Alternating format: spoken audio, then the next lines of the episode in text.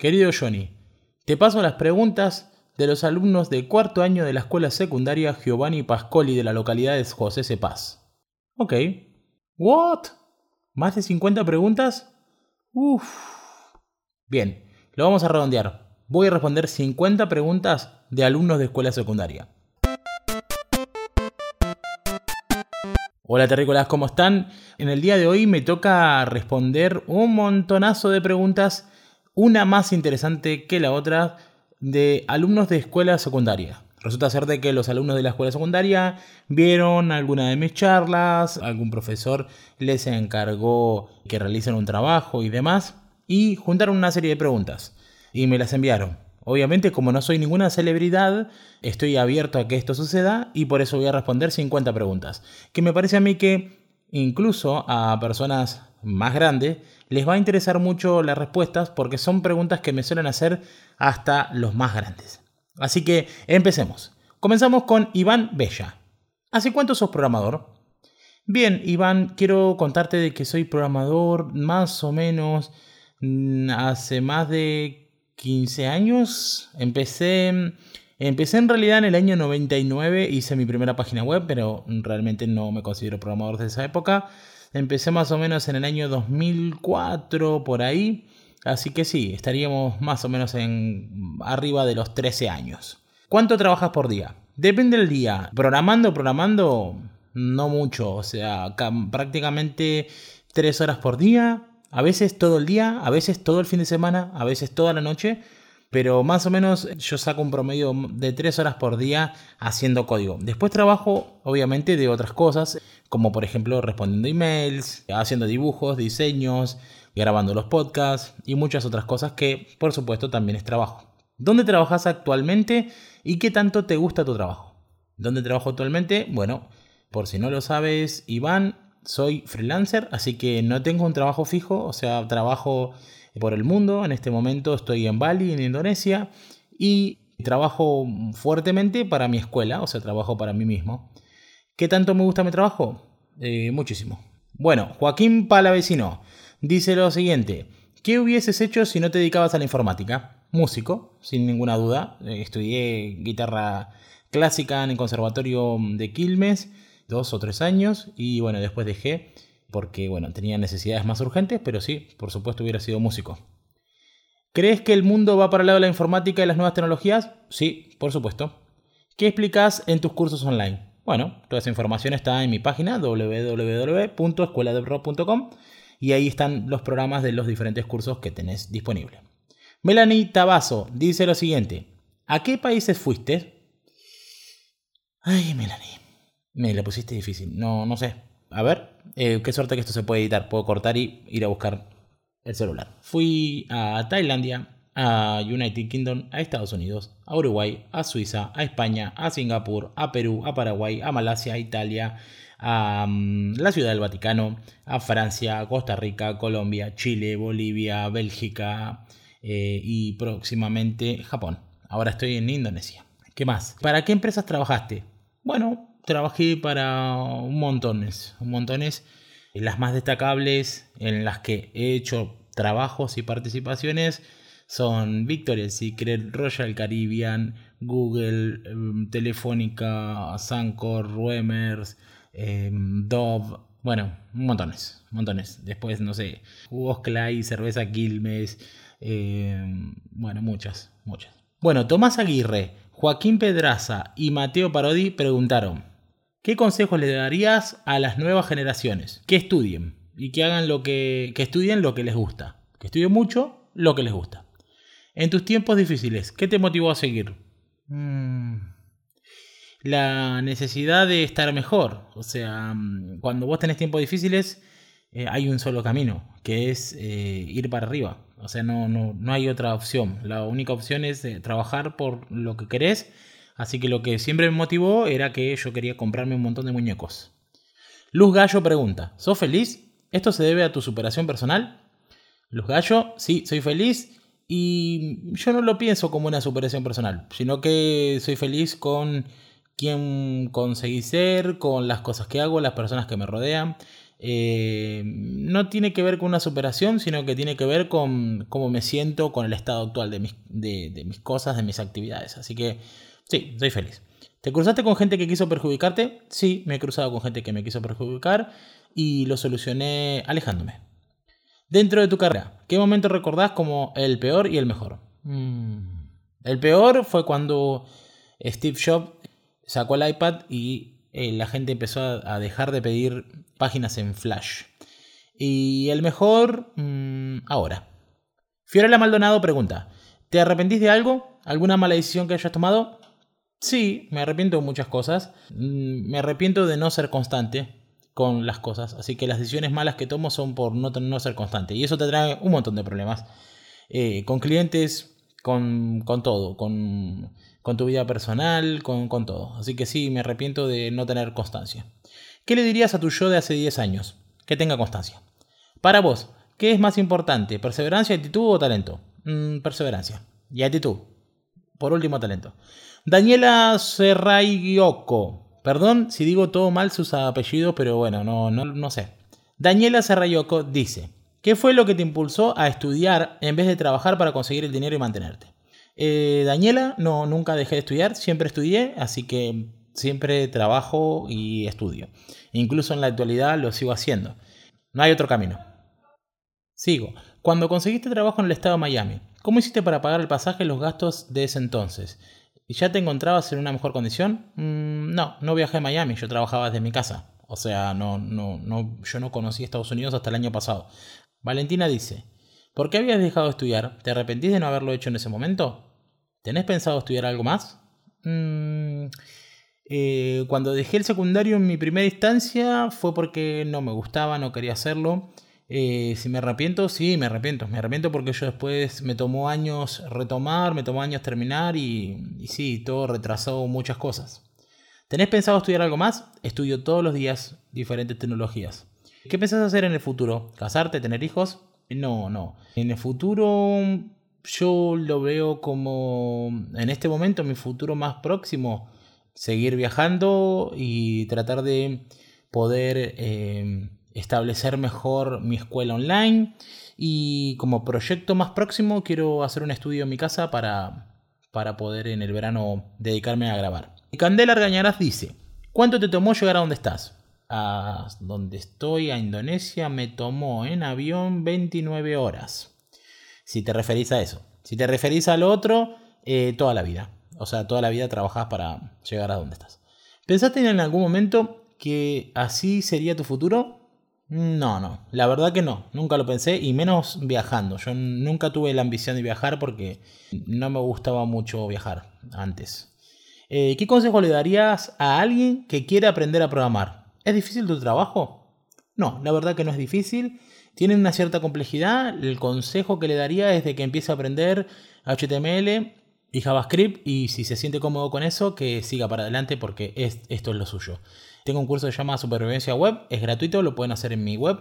Y nada, y ya con eso pueden empezar y ver qué les parece esto de hacer cositas para internet.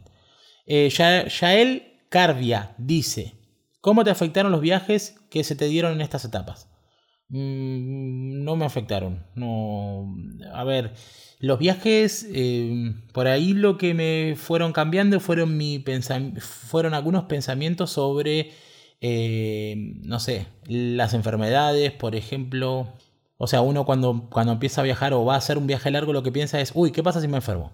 Bueno, la respuesta es, pasa lo mismo que pasa si estás en Argentina.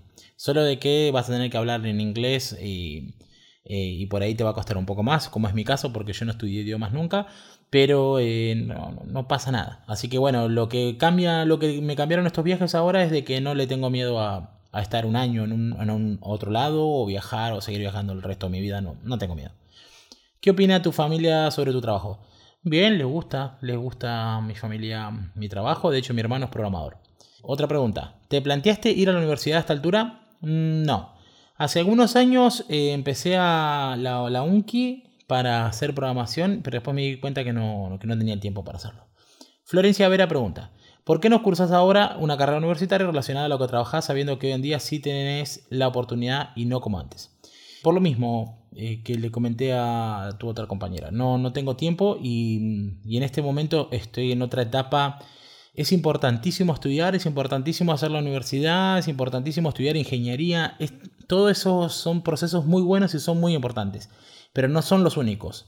En mi caso yo tuve que tomar otros caminos y la verdad es de que no de que en este momento me soy, soy un profesional consolidado que tiene conocimientos necesarios para poder desenvolverse sus tareas y hacer una universidad en este momento sería como retroceder un montón de pasos para adquirir un montón de conocimiento que no tengo. Yo estoy seguro de que si yo hiciera una ingeniería me, me recontra sumaría, pero en este momento no es ese mi core.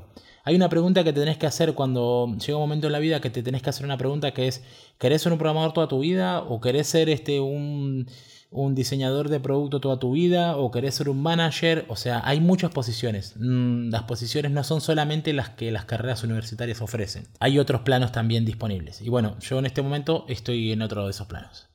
Si tuviera la oportunidad de viajar al futuro para ver la tecnología innovadora que se viene y poder traerla al presente, ¿lo harías? Y sí, todos queremos viajar en el tiempo, sí, sí, lo haría. Eh, ¿Qué dirías a alguien que no se interesa en lo, absolutamente, en absolutamente nada en lo relacionado con la tecnología? Mm, sabiendo que abarca casi toda nuestra vida. Eh, le diría que sea feliz, eh, que disfrute lo que, lo que elige. O sea, no, yo considero que la tecnología es importantísima, considero que es hoy en día como lo más fuerte para, para, para conseguir trabajo y para generar impacto pero bueno, existen muchas otras cosas en la vida que son geniales, así que nada, le diría que siga con lo suyo. Luna Videla pregunta, ¿por qué eh, ha elegido esta profesión? Bueno, ¿por qué elegí esta profesión? Yo, siempre quise hacer cositas con computadoras, cositas para internet, y bueno, me encontré con esta profesión, eh, esta profesión en el camino y no fue que la soñé, no sabía ni que existía. De hecho, estos trabajos son como los nuevos trabajos y la gente como que no es como cuando sos chico y decís quiero ser médico, no, no decís quiero ser programador, lamentablemente. Eh, quizás en el futuro eso cambie. Así que me la encontré de gol, así como en el camino a esta profesión. No, no, la elegí, pero me encanta. ¿Qué le dirías a un joven para convencerlo sobre esta carrera? Nada. No, no, no intentaría persuadir a nadie. Yo creo que todas las personas tienen derecho a hacer lo que quieran. Eh, sí, estoy dispuesto a mostrarle lo divertido que puede ser programar o lo divertido que puede ser estar en este mundo pero no, le intentaría cambiar la vida a nadie eh, inclinándolo para un lado o para el otro. Si no hubiera sido programador, ¿qué otra profesión te hubiera gustado? Eh, sí, ya lo dije, eh, guitarrista, músico. Candelaria Quevedo pregunta, ¿qué fue lo que más te atrajo de tu actual oficio?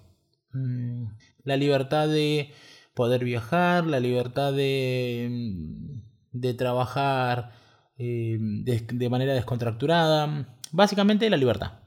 ¿A cuántos países viajaste? ¿Cuál fue el que más te gustó? Eh, ¿Cuántos países viajé? No sé, recién los enumeré. Calculo que más de 10. No, no, sé. Eh, ¿Cuál es el que más me gustó? esto está difícil. Los países son diferentes entre sí. No hay uno que te guste más, uno que te guste menos. O sea, o sí hay, pero, pero no podemos decir este es el mejor país. No sé. De los que me gustaron mucho eh, fue United Kingdom, me gustó mucho Escocia, me gustó mucho Suiza, me gusta mucho donde estoy ahora. Indonesia. Bueno, ¿cuál fue el trabajo que más te gustó y en el que más pasión pusiste? ¿Por qué? El trabajo que hago siempre es el mismo. Em, con respecto a proyectos, el proyecto que más me gustó es mi escuela. ¿Y por qué? Porque es algo mío y tiene completamente mis ideales y, mi enfoque. Elías Leguizamón pregunta: ¿Qué le preferís a la hora de trabajar? ¿Una notebook con un buen procesador y placa de video de esos que se llaman gamer o una MacBook último modelo. Una MacBook. Yo trabajo con MacBook, no, no es último modelo mío, pero trabajo con MacBook hace muchos años. ¿Cuál es la próxima meta que te vas a proponer? Mm, hacer un estudio en mi casa para poder grabar ahí en un lugar lindo. Eh, ¿Recomendás ser freelancer y comenzar en eso? ¿Cómo decís que tendría que empezar uno en lo que es el trabajo online? Bueno, de eso ahí tengo varios podcasts que hablan de eso ya. Eh, recomiendo, no, no, no recomiendo ser freelancer de entrada. Yo lo que recomiendo es que primero trabajen, hagan experiencia, trabajen en empresas y aprendan a trabajar y después sean freelancers. Seguimos. Facundo Gil pregunta: ¿Estarías dispuesto a venir a nuestra escuela a dar una charla? Sí, por supuesto. Siempre voy a dar charlas a la escuela cuando estoy en el país. ¿Cómo reaccionó tu familia cuando te diste, cuando te decidiste a ser freelancer? Mi familia, no sé, no, bien, calculo, no, no hubo como objeción. Como que mi familia nunca fue para mí un, un impedimento para hacer las cosas, siempre me apoyaron y, y como que siempre fui muy independiente en eso. O sea, siempre que quieras hacer algo bueno, siempre que quieras eh, ir por, un, por algo que sea el bien, me parece que la familia te puede apoyar o no, pero nuestra vida es una sola. O sea, depende de lo que nosotros querramos hacer. ¿Cómo conoces a nuestra profesora? Fue una charla que di en la UTN y ahí nos conocimos. Conseglia Sofía pregunta, ¿qué se siente ser independiente a nivel laboral? Se siente muy bien. Se siente muy bien siempre yo hablo sobre este tema de, de qué se siente la independencia laboral y yo creo que el, gusto de cómo se siente se lo da cada uno. Si uno necesita tener libertad, se siente muy bien. Si uno necesita estar estructurado, no se debe sentir muy bien. O sea, eso depende de cada uno. En mi caso, se siente muy bien. Pilar Lacarnini pregunta, ¿cómo lograste mantener tu humildad y humanidad intacta? Mm, bueno, esta es una pregunta compleja. Mm, yo no sé eh, tanto de humildad, sinceramente. No. Mm, yo creo de que. De que lo que a mí más me marca es de que intento no olvidarme de dónde vengo, cuánto me costó, eh, cuánto me cuestan las cosas, el trabajo, cuánto me cuesta conseguir algo. Entonces me parece a mí de que la humildad pasa por el lado de em, saber de dónde venís y no, no, no creerte que sos otra cosa. O sea, no, yo creo que va por ese lado. No, yo creo que si vos me decís yo soy una persona humilde, yo creo que no.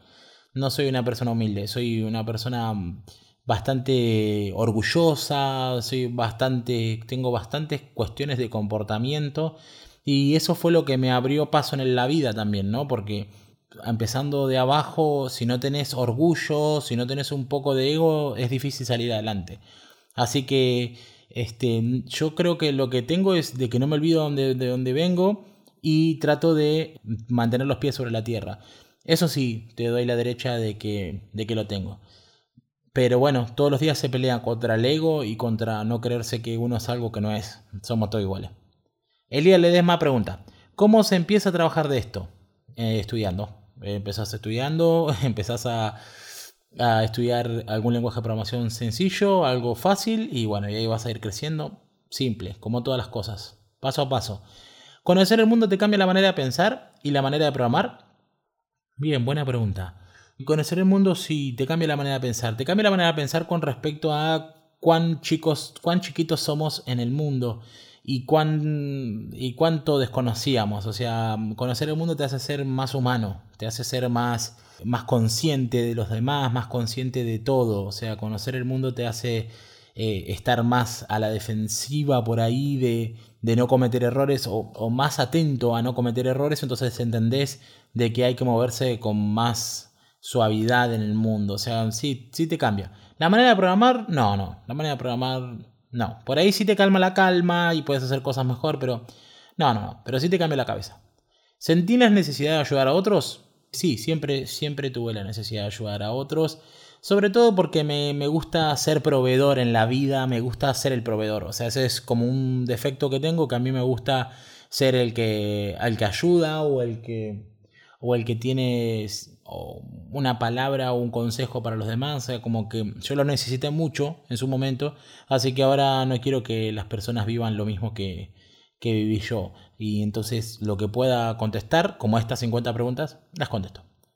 Eh, Manuela Auría pregunta, ¿sentís que fuiste, tocado por una varita mágica o que tu talento logró lo que, lo que te pasó? Mm, no, no existen varitas mágicas, Manuela. Y mi talento no, no soy para nada talentoso. No, lo que logra que uno consiga cosas es trabajar. Es trabajar, levantarse todos los días y seguir y hacer las cosas. Sobre talento no sé nada. Eh, yo sé que las cosas me cuestan y a veces es más difícil que otras, pero que trabajando todos los días y invirtiendo horas, las cosas se logran. Así que yo siento que me di cuenta de algo importante, que es que no hay fórmula mágica y que lo que hay que hacer es trabajar. O sea, ese fue como mi secreto. ¿Tenés alguna receta para el éxito? ¿La compartís? La que acabo de decir. Eh, hay que trabajar. Las cosas no son especiales, no es de que le llegan a alguien porque es elegido. No hay elegidos, o sea, las cosas llegan a las personas que trabajan por eso. Entonces, eso es bueno y es malo.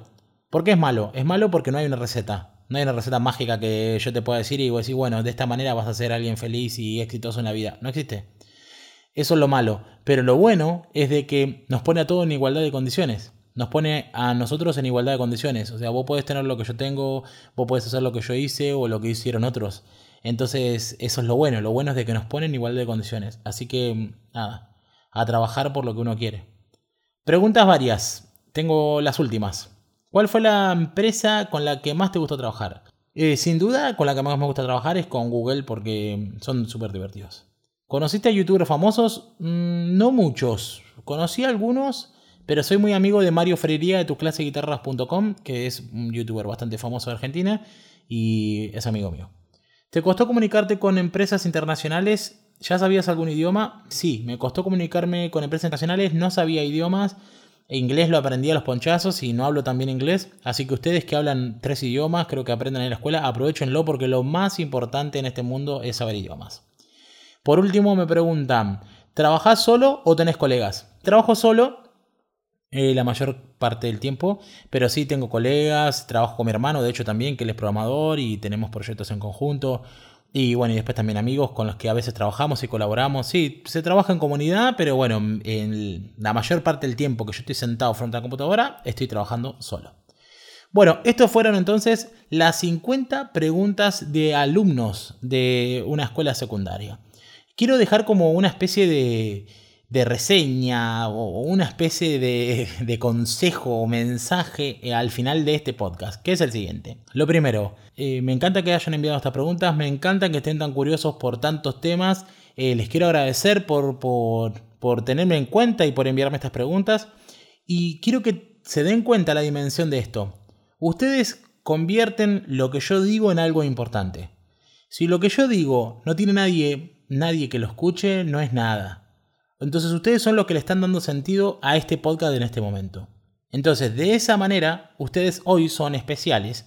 En realidad me hacen sentir especial a mí. Entonces, veamos de que la fuerza que tenemos para generar cosas es increíble y no la tenemos en cuenta todo el tiempo. Así que gracias por enviarme todas sus preguntas. Gustoso las respondí.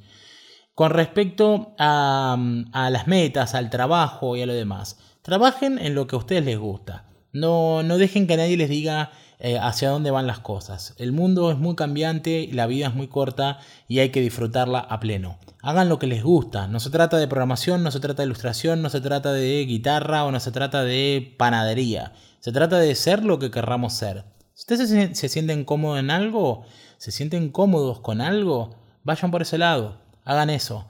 Con respecto a lo que la gente dirá, la gente va a decir muchas cosas. No importa lo que ustedes hagan, la gente va a decir muchas cosas. la gente va a opinar siempre de buena manera o de mala manera. Pero ustedes tienen que entender de que son ustedes los que tienen que ver hacia dónde van y cuánto bien quieren hacer con eso. Ustedes tienen que saberlo eso. Ah, tienen que saber eso. Si ustedes saben eso, eh, después lo demás no importa. Porque cuando llegue el momento de, de hacer cosas divertidas, o en el caso de que les pase como me pasa a mí, de tener que responder 50 preguntas para alumnos de secundaria y que se sientan de que están en un momento divertido de su vida, todos los que están alrededor van a estar contentos y van a decir, qué bueno, sí, siempre, siempre le gustó ser un soñador. Cuando llega el momento de hacer las cosas divertidas, todos van a estar contentos y van a estar festejando las cosas divertidas. Eso es lo que quiero decir. Entonces, eh, no importa lo que hagan. Vayan por sus sueños, vayan por conseguir lo que quieren ser que cuando ustedes lleguen vamos a estar todos ahí atrás para aplaudir. Es así. En el camino vamos a criticarlos. ¿Por qué digo vamos? Porque somos todos. La sociedad somos todos. La gente somos nosotros. Somos todos. Entonces, eso es algo que va a pasar. Uno siempre emite una opinión, uno no se da cuenta cuando cómo lastima y, o cómo está dañando al otro. Y lo importante es de que cada uno de nosotros no, no hagamos caso a eso. Tomemos lo bueno y guardemos eh, los buenos recuerdos y eliminemos las cosas malas de nuestra vida y sigamos adelante. Así que espero que les sirvan estos consejos. De nuevo, gracias por todas las preguntas. Por último, lo último que quiero decir es, no importa cómo seamos, no importa si somos tímidos, no importa si nos cuesta eh, hablar con personas, no importa si nos cuesta más una cosa que la otra. Lo importante es que nosotros sepamos hacia dónde queremos ir, que nadie nos diga lo que no podemos hacer. Si ustedes eh, creen en, sus, en sus cosas, ustedes creen en sus proyectos, a partir de ahora siempre van a tener, van a lograr algo. Porque recuerden cosas que yo dije en otro podcast que los invito a escucharlo, a los anteriores, eh, cosas como, por ejemplo, eh, alguien tiene que hacerlo. Entonces, si ustedes hacen dibujos, si ustedes hacen ilustración, sonido, audio, son deportistas, lo que sea, alguien tiene que ser el nuevo Messi, alguien tiene que hacer la nueva página para mm, los gimnasios de Madonna, alguien tiene que hacer, em, no sé, una escuela de programación, alguien tiene que hacerlo. Cuando ustedes se den cuenta que alguien tiene que hacerlo, se van a dar cuenta del poder que tienen porque ustedes pueden ser los próximos. Eh, si vieron la charla TDX, que yo sé que la vieron, vieron que yo termino con esa frase que vamos a terminar este podcast con la misma frase. Que es, a veces uno espera cosas del mundo, pero resulta ser de que el mundo los está esperando a ustedes. Gracias por escuchar. Un abrazo grande a todos.